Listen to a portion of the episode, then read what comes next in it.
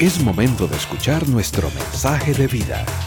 Somos Vida Abundante Coronado. Qué bien, llegamos a, a un capítulo más de esta serie que estudia la actitud que debemos tener, según Pablo, en las cartas a los tesalonicenses ante el regreso de Jesucristo. Y hoy llegamos a una palabra muy importante y es la palabra trabajo. El trabajo es fundamental, es algo que cada uno de nosotros debe realizar en diferentes etapas de la vida, ahí vamos, tenemos que trabajar. Y es un hecho que la cultura latina no tiene precisamente la mejor dinámica laboral. Es lo que de alguna manera explica que nosotros no terminemos nunca de despegar porque no tenemos la dinámica laboral que deberíamos. Y una vez más, anhelamos que la iglesia se convierta en una escuela para la vida. El manual es la palabra de Dios y el maestro es el Señor. Así que nosotros que recibimos un bombardeo que empieza a condicionar nuestra manera de ver el trabajo, pues eh, se acuña la frase, gracias a Dios que es viernes. Por fin salimos del trabajo. Y eso lo que implica es que vemos el trabajo como, como un castigo. ¿Ok? La teología de la Sonora Matancera decía que el trabajo lo hizo Dios como castigo. ¿Ok? La gente canta eso y lo vuelve a cantar y plantea una forma de ver la vida. Eso no es cierto. El trabajo fue otorgado al ser humano como una bendición. El pecado lo echó a perder todo. Pero, pero fuimos encomendados por Dios para laborar, para trabajar, como una enorme bendición. Así que una de las cosas que esperamos es que el chip de la gente que le pertenece a Dios cambie a partir de su palabra, de su espíritu. Cada uno de nosotros tendrá que autoevaluarse dónde estoy en este tema. La gente de Tesalónica, hay algunas tesis, no vienen al caso, no entraría, no voy a entrar en ese tema, pero una de las reacciones que tuvieron ante la noticia de que Cristo regresaría es que aflojaron laboralmente y se convirtieron en gente ociosa. De aquí interesante. El por qué, una vez más, no, no viene al caso. Pero nosotros nos encontramos mil, dos mil años después en una circunstancia que podría ser parecida, una cultura laboral que no es la mejor. Vea qué interesante, cuando llegamos al viernes nos energizamos y cuando llega el lunes, qué pereza, qué pereza que, que llegó el lunes que hay que ir a trabajar. La palabra de Dios, segunda de Tesalonicenses capítulo 3, y ve al verso 11. Dice, nos hemos enterado de que entre ustedes hay algunos que andan de vagos, sin trabajar en nada, y que solo se meten en lo que no les importa. ¿Alguna vez ha, escuchado que el ocio es un taller para Satanás? Y eso es cierto, eso no lo dice la cultura, lo dice Dios. Cuando nosotros no nos ocupamos de una manera dinámica, correcta, empezamos a meternos en problemas, lo que no nos importa. Sigo. A tales personas, Pablo hablando con la autoridad que le otorga el Señor, así lo va a decir, a tales personas ordenamos y exhortamos en el Señor Jesucristo que tranquilamente, o sea, no debatas, no me vengas con argumentos, se pongan a trabajar para ganarse la vida. El trabajo tiene retribución de manera correcta. Bendice a una persona. Así que vamos a hablar acerca de esto. Los versos 6 y 14 de este capítulo dice que no debo juntarme con alguien que vive de una manera ociosa, con un vago. Eso es lo que dice. Y me preguntaba por qué. Trataba de responder. Creo que el corazón de lo que está Pablo tratando de transmitir es que la vagancia es contagiosa. Se puede colar en un sistema, en una familia, en un centro de trabajo, en un país. Se puede colar y convertirse en una cultura donde no trabajamos como deberíamos hacerlo. En resumen, en segunda de Tesalonicenses 3, del 6 al 13, lo que Pablo dice es, mientras esperamos, trabajamos. Va de nuevo, usted me ayuda con el final. Mientras esperamos, trabajamos. No lo oí. Mientras esperamos, muy bien, eso es lo que dice Pablo, que nosotros tenemos que trabajar. Le tocó estudiar, ese es su trabajo hoy. Tenemos que hacerlo con ciertos valores y características. El Dios de la Biblia que pudo haber iniciado su libro diciendo y presentándose, yo soy el, eh, yo soy el Dios del trono, aquí estoy sentado, decidió presentarse como un trabajador, como un arquitecto, como un ingeniero del universo, como alguien que hizo esto un día y al otro día hizo esto y al otro día hizo esto. El Dios de la Biblia constantemente se presenta como un trabajador, creador, escultor, arquitecto, carpintero, alfarero, agricultor, maestro, médico, pastor, etcétera, etcétera. Siempre. Y Dios Padre, igual que cualquier otro papá, mamá, quisiera que sus hijos se parezcan a Él. Señor, ayúdanos y guíanos para que la iglesia, una vez más, por tu palabra y por tu espíritu, nos devuelva, Señor, un escalón arriba. Enséñanos, despiértanos y ayúdanos, Padre, en el nombre de Cristo, que así sea. Amén.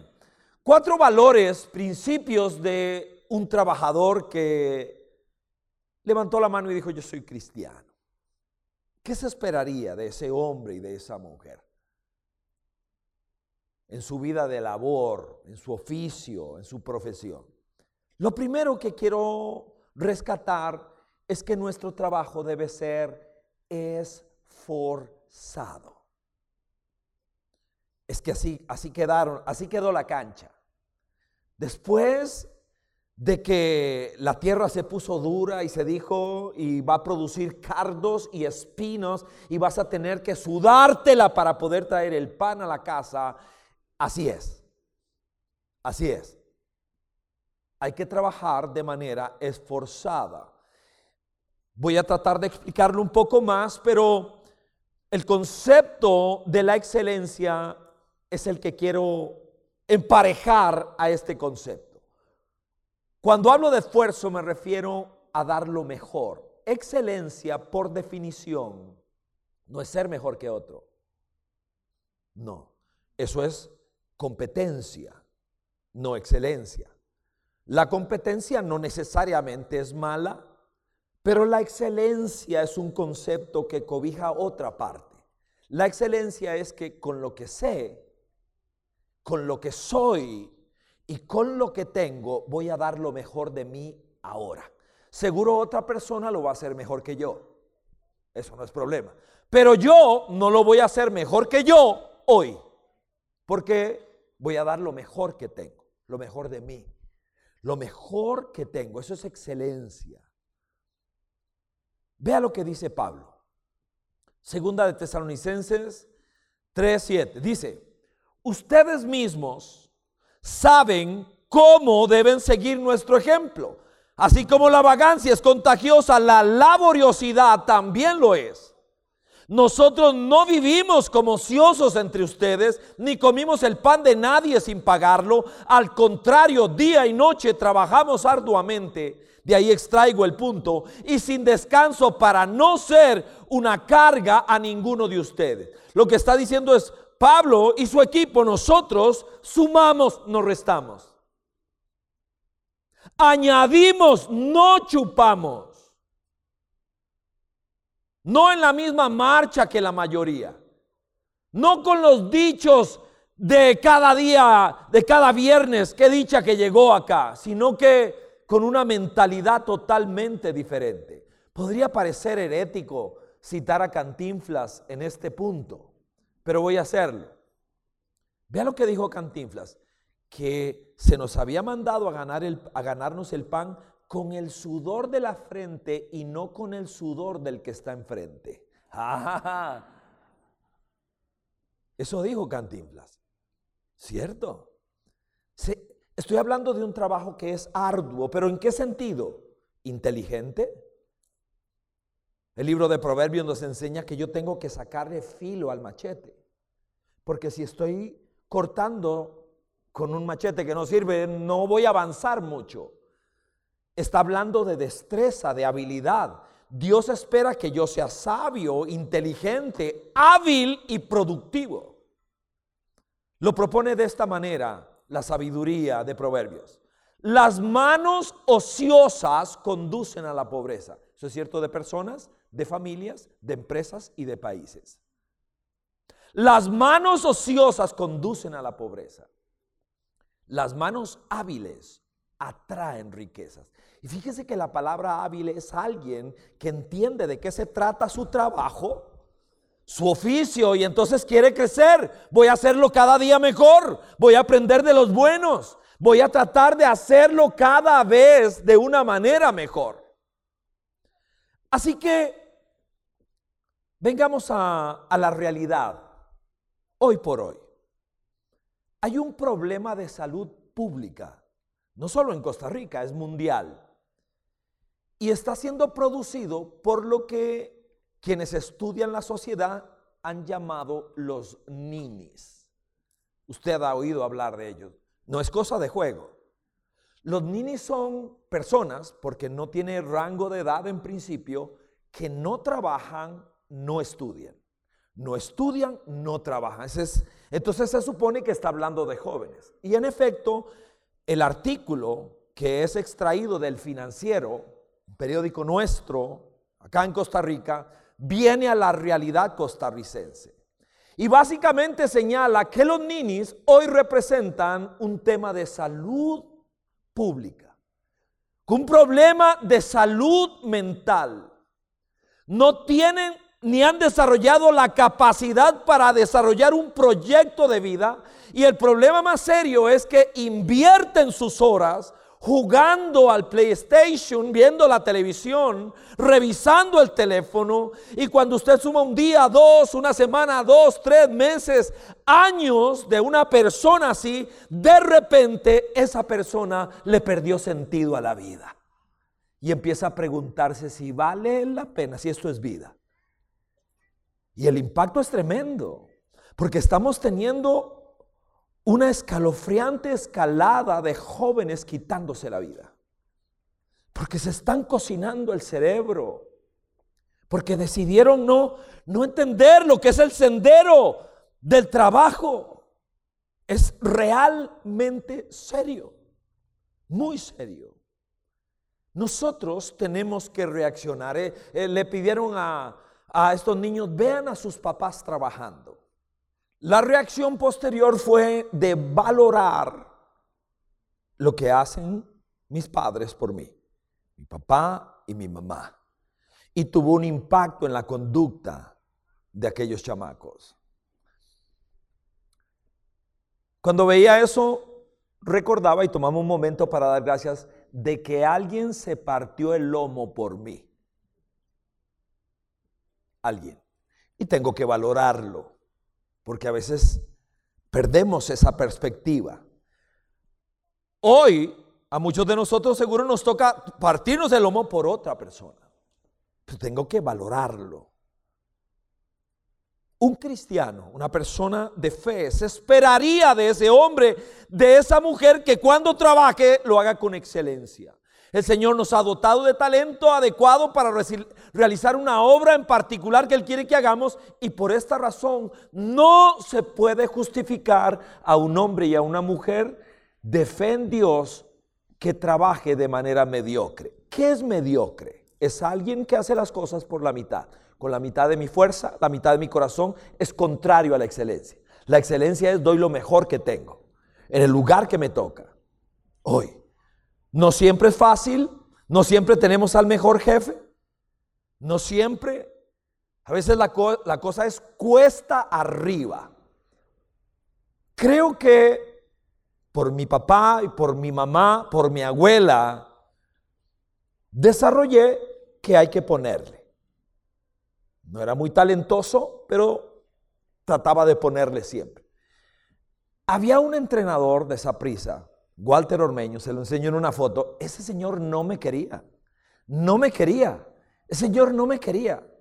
No sé, no sé exactamente qué fue lo que pasó, pero fue un circuito de entrada. No me quería.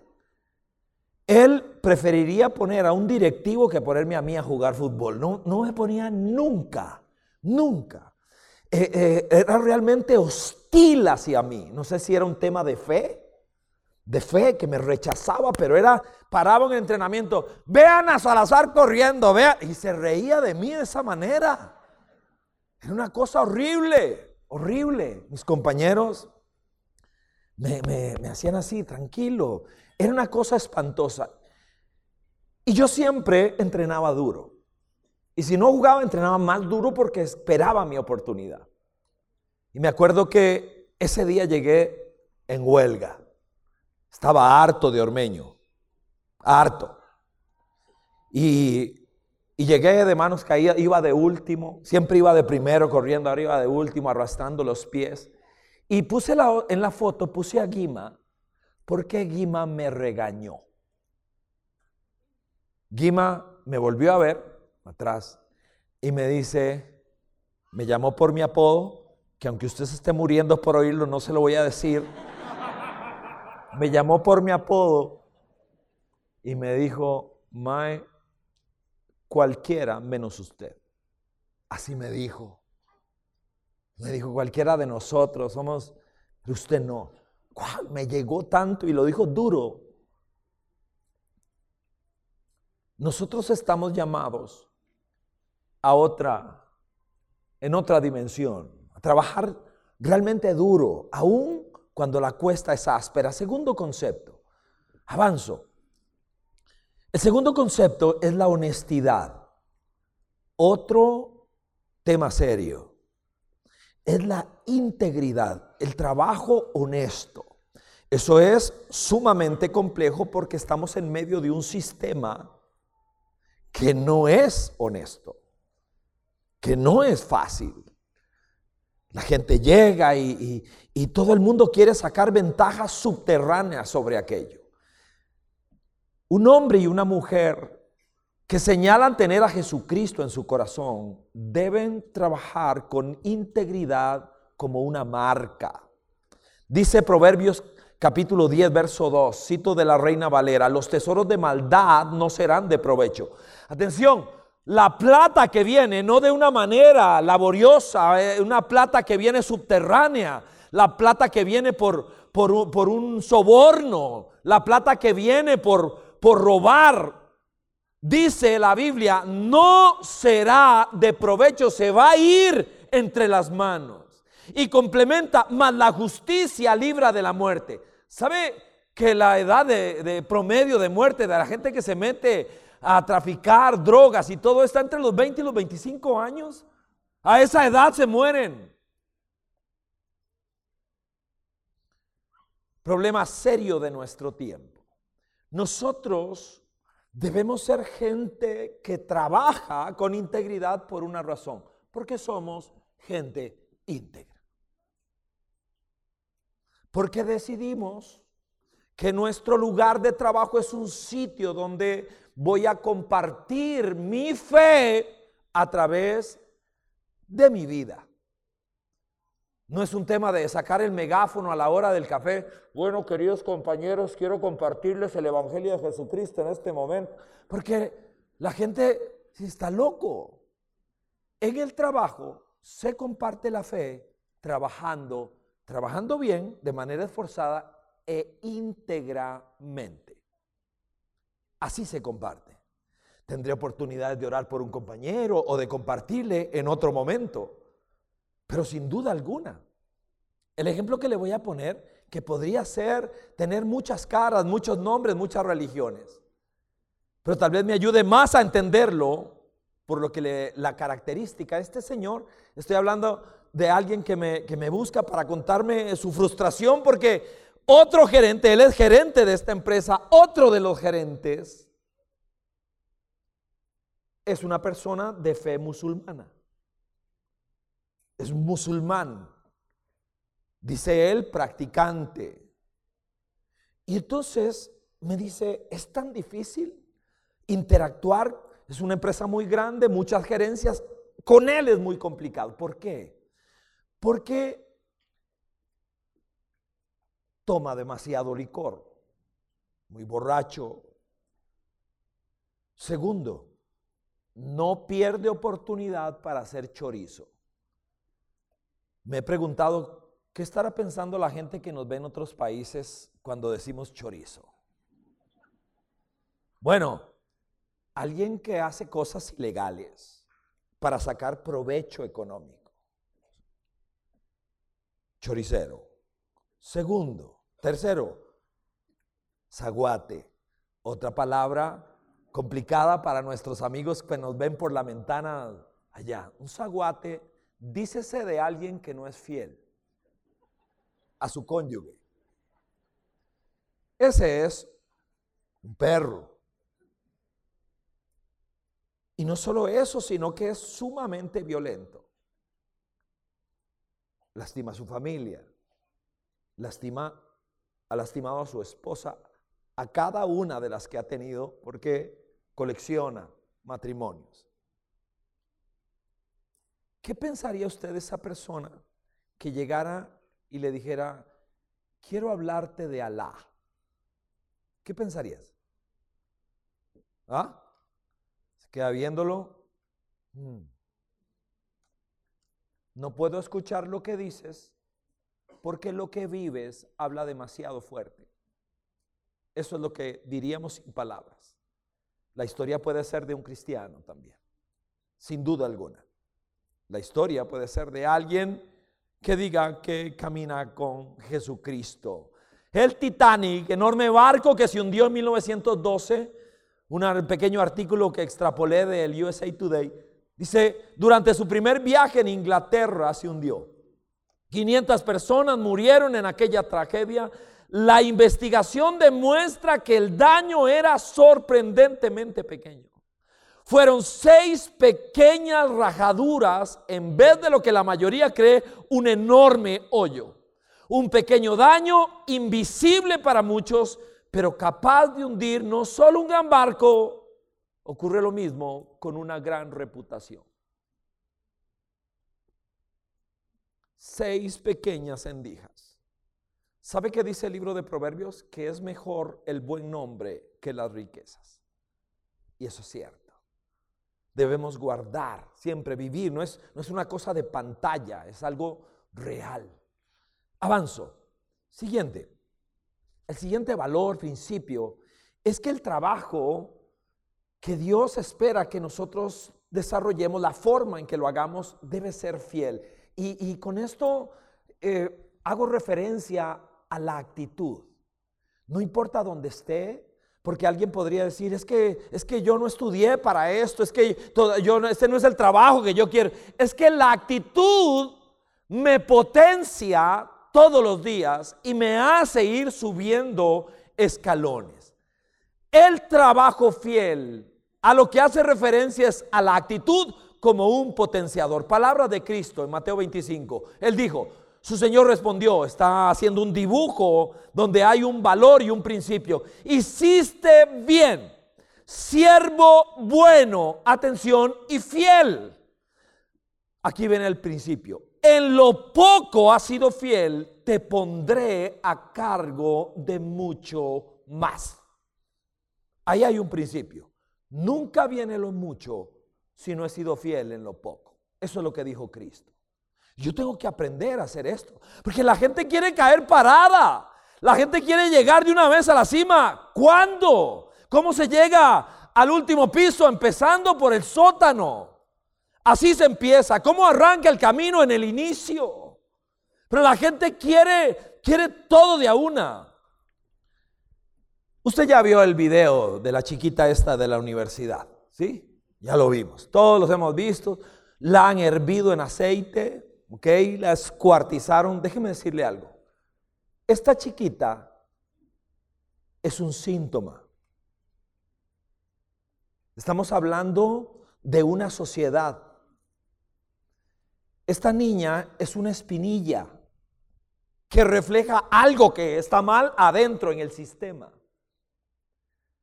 Donde la actitud nuestra para el trabajo no es la que debería ser. ¿Quién le enseñó? ¿Quién la modeló? ¿Quién? Y espero que esta sea una gran oportunidad de orado por esta niña.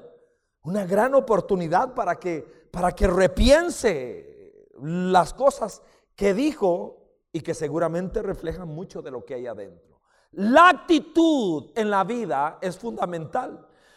¿Por qué? Porque potencia el talento. El trabajo es un camino. Se empieza desde abajo. Yo debo trabajar con la mejor actitud, no importa lo que yo esté haciendo. El talento debe sumársele la pasión. La pasión con el talento genera oportunidades. Alguien te va a tocar el hombro. Cuando ve pasión y cuando ve talento. Alguien va a tocar el hombro. José, que algún día Dios le dijo, yo... Eh, eh, te voy a, a bendecir grandemente, aquel de Egipto. Usted conoce la historia. Y entonces él tiene eso, no lo sabe administrar bien. De hecho, se lo dice a su papá, se lo dice a sus hermanos. No lo hace, no administra bien el sueño que tiene. Al final, usted conoce la historia, termina vendido como un esclavo. Así que este muchacho de repente está barriendo en una casa. Él podría pensar, me equivoqué. Esto está mal. Eh, eso, eso que me dijeron en la iglesia no es cierto, no sirve. Es que estoy de barrendero. ¿Qué es esto? ¿Qué es esta injusticia de mi jefe y de mi jefa? ¿Qué es esta barbaridad que estoy viviendo? No solo eso, sino que para peor. Termina en la cárcel y ahora tiene que limpiar los inodoros de la cárcel. Y él piensa, ¿qué? ¿Qué estoy haciendo aquí? Si usted conoce la historia de José, sabe dónde terminó. Pero para poder terminar siendo fiel en lo mucho, usted tiene que ser fiel en lo poco. Ahí. Y es un escalón, pa, pa, pa, ahí voy. Un creyente debe trabajar con entusiasmo, porque Dios está haciendo cosas a través de lo que nosotros estamos haciendo. Y esas cosas tienen que ver aquí adentro con el carácter que Dios está forjando, con las lecciones que Dios me quiere dar.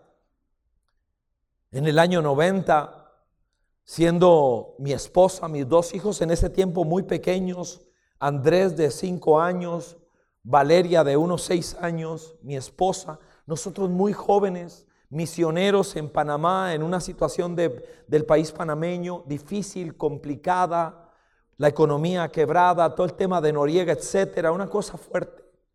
Y ahí estábamos nosotros como misioneros. Muchachos, yo tenía 30 años. Y, recuerdo que, que después de que habían pasado varios meses evangelizando y había gente que se había convertido y venía a la sala de la casa y ahora un estudio bíblico. Alquilamos un pequeño local en un centro comercial que estaban totalmente desolados. No había nadie, no había negocios ahí. Me acuerdo que, que acondicionamos el pequeño local, ¿verdad? Y, ahí teníamos las reuniones del fin de semana, toda la, la atención, la alegría. Pero ese fin de semana, ese, ese, ese jueves o miércoles, no puedo recordar qué era específicamente, ese día de estudio bíblico no llegó nadie. Nadie. Preparé la lección, preparé la pizarra, preparamos las sillas, preparamos el agua y ahí estaba mi esposa, estaba Valeria y estaba Andrés. Rápidamente mis hijos se durmieron, al día siguiente tienen que ir a kinder escuela y mi esposa era la única persona sentada ahí. y no se durmió creo que por compasión a mí. Demos cinco minutos, demos diez. A las siete y media no había llegado nadie. Tengo dos opciones. Cierro y me voy. La otra opción es ser fiel en lo que Dios me puso a hacer. Aunque haya una persona, y esa persona es mi esposa, que podría decir, ella va a estar allí. Se quedó poniendo atención. Al final se levantó, me dio un abrazo me dio un beso. Ánimo. Vamos, para adelante. Esa fue una noche larga. No me refiero a la reunión, me refiero a la madrugada. Porque pensé, me equivoqué. Me equivoqué. Yo no sirvo para esto. Dios no me llamó. Trato de desglosarlo un poco más. Si no soy fiel en lo ajeno, jamás estaré en lo propio. Si no soy fiel en lo que no me gusta, jamás estaré en lo que sí me gusta. Si no soy fiel en lo escaso, jamás llegaré a la abundancia. Si no soy fiel donde nadie me ve, entonces jamás estaré donde la gente sí me ve. Cada etapa laboral debe dejarme una enseñanza. Y cada etapa laboral de nuestra vida, hay algunas ocasiones en que son cuesta arriba, en que sentimos que no hay mañana, que no lo hay. Por eso Dios espera que alguien que dice conocerlo y que lo está conociendo, sea fiel en su trabajo. Vengo al último concepto. Este realmente me volaba la cabeza cuando trataba de, de, escribirlo, de describirlo, de conceptualizarlo. Debo trabajar con conciencia. No solamente trabajo de manera esforzada, no solamente trabajo de manera honesta, no solamente trabajo de manera fiel, sino que trabajo de manera consciente. ¿De qué? De que mi trabajo es adoración a Dios. Va a ver lo que dice la Biblia al respecto. De que lo que yo hago, no importa lo que sea, mientras sea un trabajo correcto, es adoración a Dios el servicio como adoración. Palabras de Pablo en Colosenses 3:23. Vea lo que dice. Hagan lo que hagan. Está hablando de un trabajo eh, honesto, íntegro. Trabajen de buena gana, actitud, ya lo vimos, como para el Señor y no como para nadie en este mundo. No sabía, no entendía que no me esforzaba para Olmeño, me tenía que esforzar para Dios. Verso 24. Conscientes, de allí saqué la palabra del principio del punto. Consciente de que el Señor te va a recompensar con la herencia. Ustedes sirven a Cristo el Señor. Ahora, el trabajo, incorpórelo por favor. ¿Es físico? Sí. ¿Es mental? Sí el trabajo tiene un condimento espiritual enorme, muy fuerte. Ustedes sirven a Cristo el Señor. Le sirvo a Dios sirviendo a otros. Mi servicio a otros es adoración a Dios. Aquí está el nuevo rabino causando sensación allá en la Palestina, en aquella tierra de nuestro Señor en Jerusalén, en alguno de los pueblos, levanta la mano, es un revolucionario de primera, están bajo la sandalia romana, que tiene como ley que si una persona romana le, pide a cualquier persona subyugada por el imperio que les camine una, una milla con la carga que llevan, tiene que hacerlo. Puedes ir a la cárcel si no lo haces. Podrías morir si no obedeces, dependiendo de quién te lo pidiera. Y viene Jesús y dice, 5.41 de Mateo, si alguien te obliga a llevarle la carga una milla, llévasela dos. ¿Qué es esto? ¿Qué significa esto? Lo que significa es que yo estoy llamado a hacer más de lo que se espera de mí. Que yo, cuando estoy frente a una situación aún de injusticia, Voy a desarmar a mi oponente yendo mucho más allá de lo que alguien se podría imaginar. ¿Por qué? Porque no te estoy sirviendo a ti primeramente.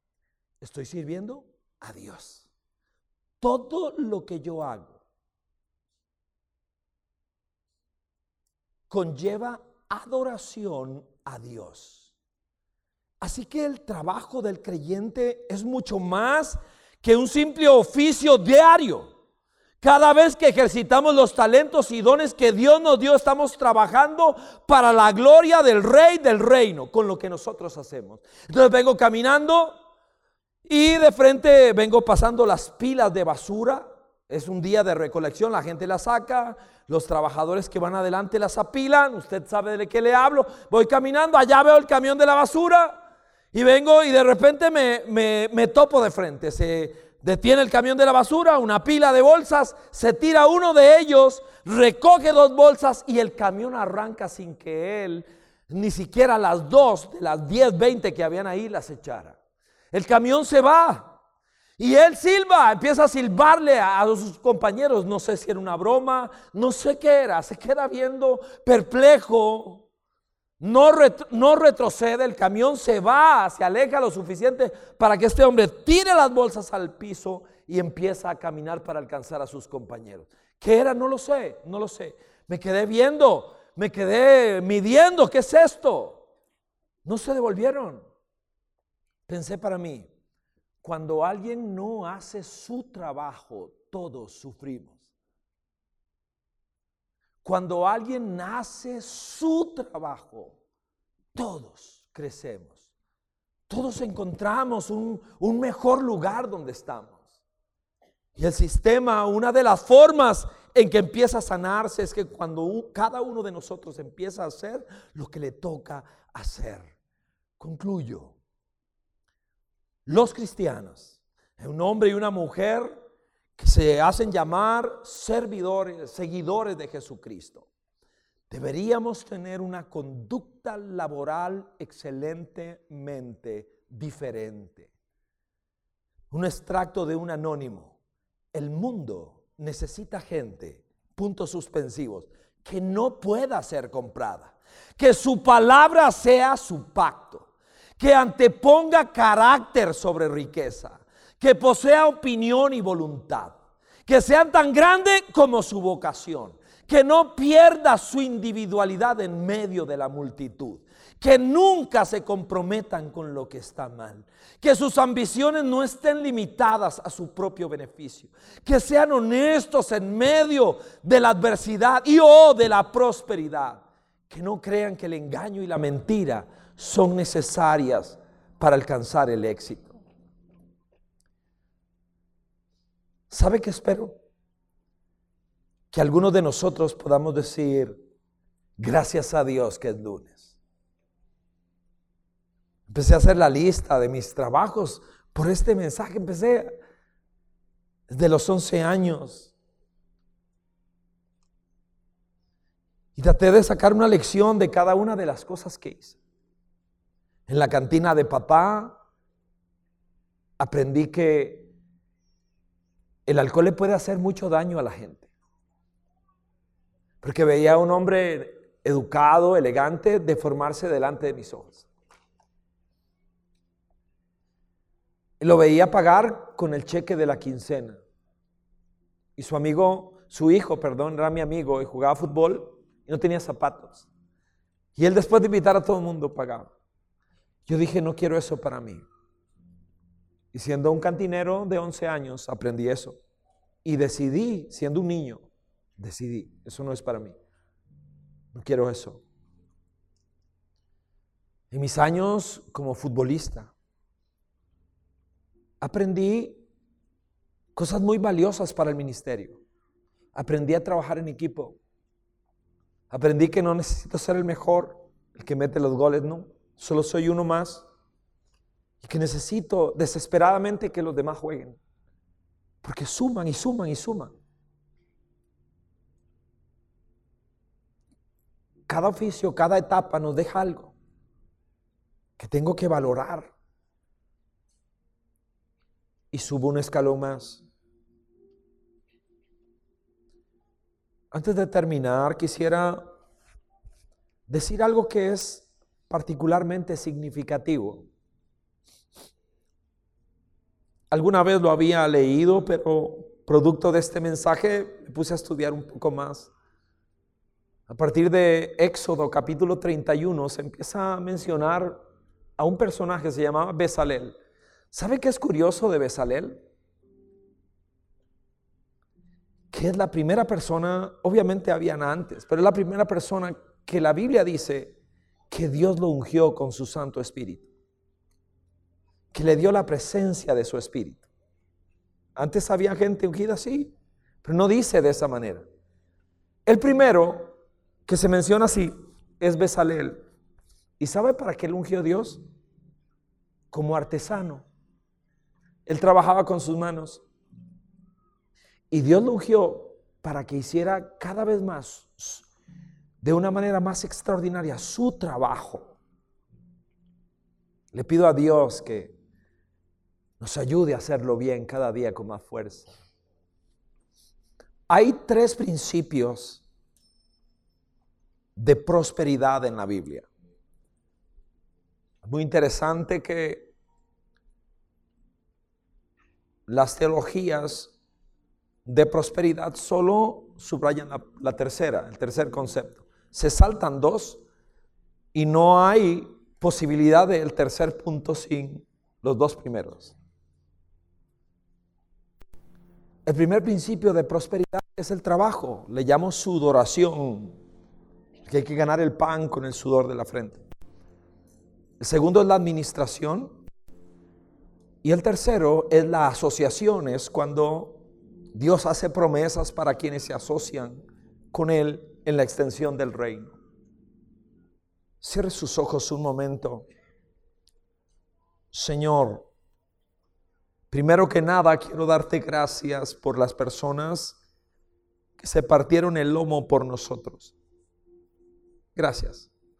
Por mamá, por papá, por la abuela. Gracias. Por la gente que, que abrió trillo para que nosotros pudiéramos caminar. Gracias. Perdóname por haberlo dado por sentado. Y quiero agradecerte por quien tuvo que partirse el lomo por mí, por nosotros. Gracias.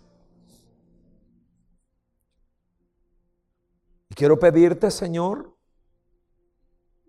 por aquellas personas que hoy estamos en este lugar. Te quiero pedir que nos ayudes a trabajar de manera esforzada, inteligente, sabia, aprendiendo cada día más. Te quiero pedir, Señor, que nos ayudes a tener la actitud correcta en el trabajo, porque la actitud potencia el talento. Y cuando esto se junta, genera oportunidades. Y quiero pedirte, Señor, ayúdanos. Quiero rogarte, Padre, que a pesar de la presión de la corriente tan fuerte, quiero rogarte que nos ayudes a pararnos firmes como árboles en nuestra integridad. Queremos ser gente íntegra. Es lo que te pedimos, Señor. Ayúdanos. Permítenos, Señor, que en ese momento de prueba podamos confiar en ti. Ascender en oración a esa dimensión espiritual donde todo es posible y donde le pido a mi Dios que me ayude a caminar en el agua. Ayúdanos, Señor. Te quiero pedir, Padre, que nos ayudes a entender Qué bendición es trabajar, qué dicha que es lunes. Qué bendición que es lunes. que tengo trabajo, que puedo traer el pan a mi casa, que puedo, Señor, servir a mi familia, que puedo ser un socio de reino. Gracias.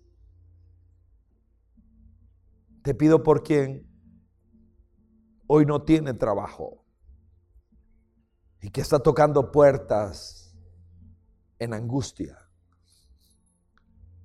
Bendecimos tu vida en el nombre de Jesucristo. Oramos que una puerta laboral se abra para ti. Primero que nada, pedimos perdón por todo aquello que yo no haya hecho o haya hecho que me llevó a perder mi trabajo. Y te pido que nos ayudes a crecer y a levantarnos con fuerza. Te pido, Señor, bendice a mi hermano y a mi hermana que hoy no tienen trabajo. Oro pidiéndote, Señor, que una puerta se abra. Tu palabra dice, cuando tú abres una puerta, no hay quien la cierre. Y te quiero pedir, Señor, abre una puerta para él y para ella. Que pueda, Señor, ganar el pan trabajando. Te quiero pedir, Señor, en este momento por quien la está pasando mal en su trabajo que está viviendo tiempos de adversidad, de persecución, de incomodidad. Señor, la actitud de José, ahí estuvo. La cosa se puso peor antes de ponerse mejor. Ayúdalo, Señor. Ayuda a este hombre y a esta mujer, dale sabiduría, dale carácter, dale fuerza. En el nombre de Jesucristo. Y ahora te pido, Señor, te ruego, adiestra nuestras manos para nuestro trabajo. Haznos cada día más hábiles, más fuertes, más sabios, más capaces, más talentosos. Adiestra nuestras manos, Señor. Este fue nuestro mensaje de vida. Conózcanos en www.vida.cl. Somos Vida Abundante Coronado.